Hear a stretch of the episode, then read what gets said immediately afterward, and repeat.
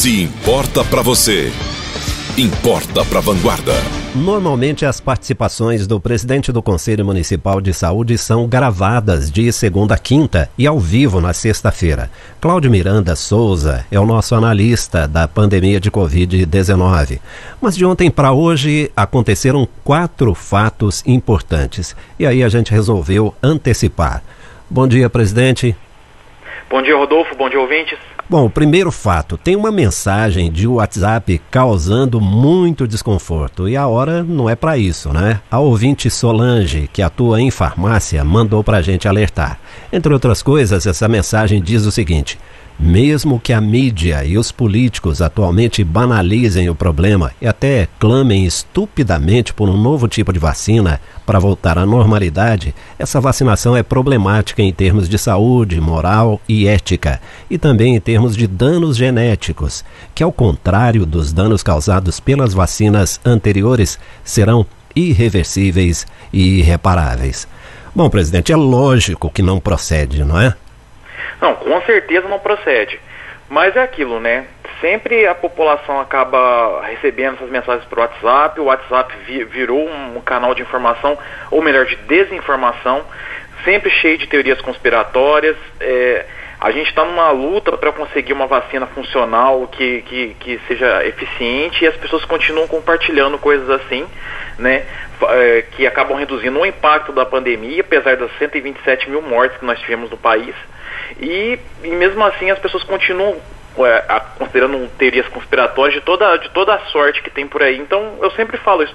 Tomem cuidado com o que vocês recebem pelo celular, procurem outras fontes, verifiquem as informações, tomem cuidado. É, mesmo porque verificar uma informação é a coisa mais fácil, não é? Nós temos aí sites extremamente confiáveis, como por exemplo o site do Ministério da Saúde, e temos a imprensa, não é? Então a imprensa ela verifica os fatos e tem até várias iniciativas aí, tipo é fato ou fake, né? Então não, não é difícil não.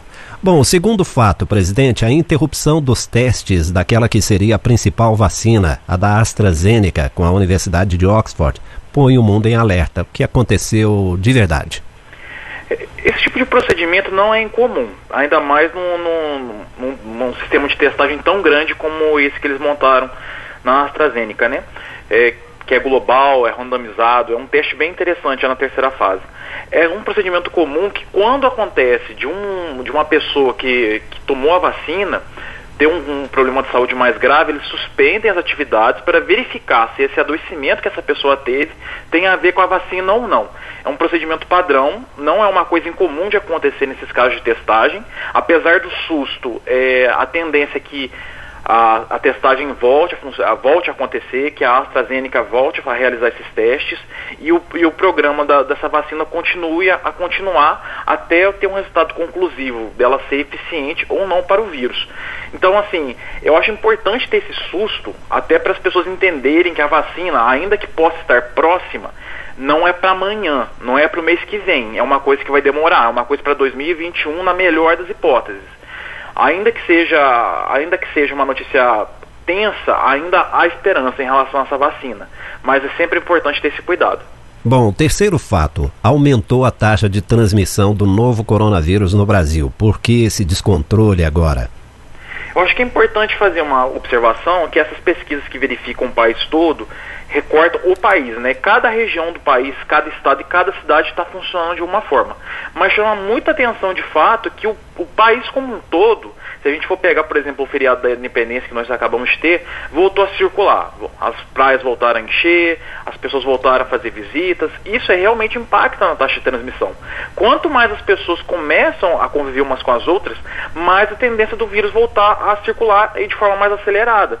Se você verificar, Manaus, é, Manaus e o, o estado do Amazonas começaram a ter um novo, é, um novo aumento de número de mortes e de confirmações. E lá foi o primeiro grande surto no país, né? Então, é, tem várias coisas que impactaram nisso. A dificuldade do brasileiro de, de, de, manter distância, de manter o distanciamento social, porque ele é um povo muito afetuoso.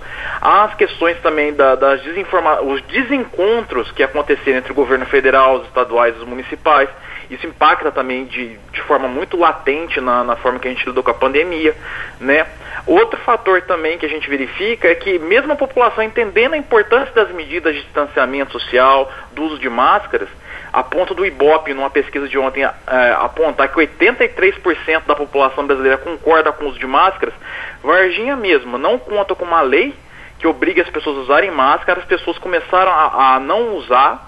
Isso para mim chama é, é, muito assustador, sabe? Porque a tendência que nós estamos tendo hoje, que é uma tendência de desaceleração em Varginha, pode voltar a acelerar, pode voltar a ter confirmações em número maior, inclusive impactando o número de mortes e de adoecimentos, né? E mesmo assim a população está cada vez mais flexibilizada. Tem um componente cultural muito grande, né, que o brasileiro tem, tem essas dificuldades, mas não é o momento ainda dessa flexibilização e a taxa de transmissão ter aumentado no país é só um reflexo disso e é uma coisa que a gente vive inclusive em Varginha. Certo. Bom, e o quarto fato, nós tivemos aí a notícia de uma investigação que o Estado abriu aqui em Varginha sobre uma possível reinfecção. Então, são três casos que o Estado investiga: um em Contagem, outro em Belo Horizonte e outro aqui em Varginha. É, a reinfecção é um problema que realmente pode acontecer. Já, já houve pesquisas no, no mundo apontando que esse era um risco real. E, nos últimos, e no último mês, de fato, houve uma confirmação de reinfecção e o Estado criou esse protocolo de verificação de, de, de, de casos que podem ser casos de reinfecção. Varginha é uma é uma cidade que apresentou um caso que pode ter sido de infecção, não há uma confirmação ainda. Esse caso é um, é um caso que vai. O que acontece? O Estado vai fazer uma nova testagem, né? Vai fazer uma verificação de teste PCR com a pessoa agora, vai pegar a amostra da primeira, da primeira confirmação que teve há alguns meses e vai verificar se de fato é ou não o, o mesmo corona se é o mesmo, se é o mesmo vírus ou se teve alguma mutação para verificar o caso. Se for uma mutação, é uma infecção, mas é de um, é de um vírus semelhante, provavelmente no, do próprio Covid-19, mas é um caso que chama atenção, né? Novamente, é importante pedir às pessoas que continuem com as medidas de prevenção exatamente por isso. Se se a infecção, ainda que seja pequena, ela pode acontecer, a melhor forma, da a melhor forma que nós temos ainda é prevenir. Então é importante chamar sempre atenção. Continue usando a máscara, distanciamento social, evitem cruzamentos de grupo e só assim a gente vai conseguir vencer a pandemia. Presidente, a gente acabou de sair aí de um momento complicado que foi o feriado, né? E agora é observação nos próximos 13, 14 dias, porque os resultados desses exageros que observamos vêm aí nesse período, né?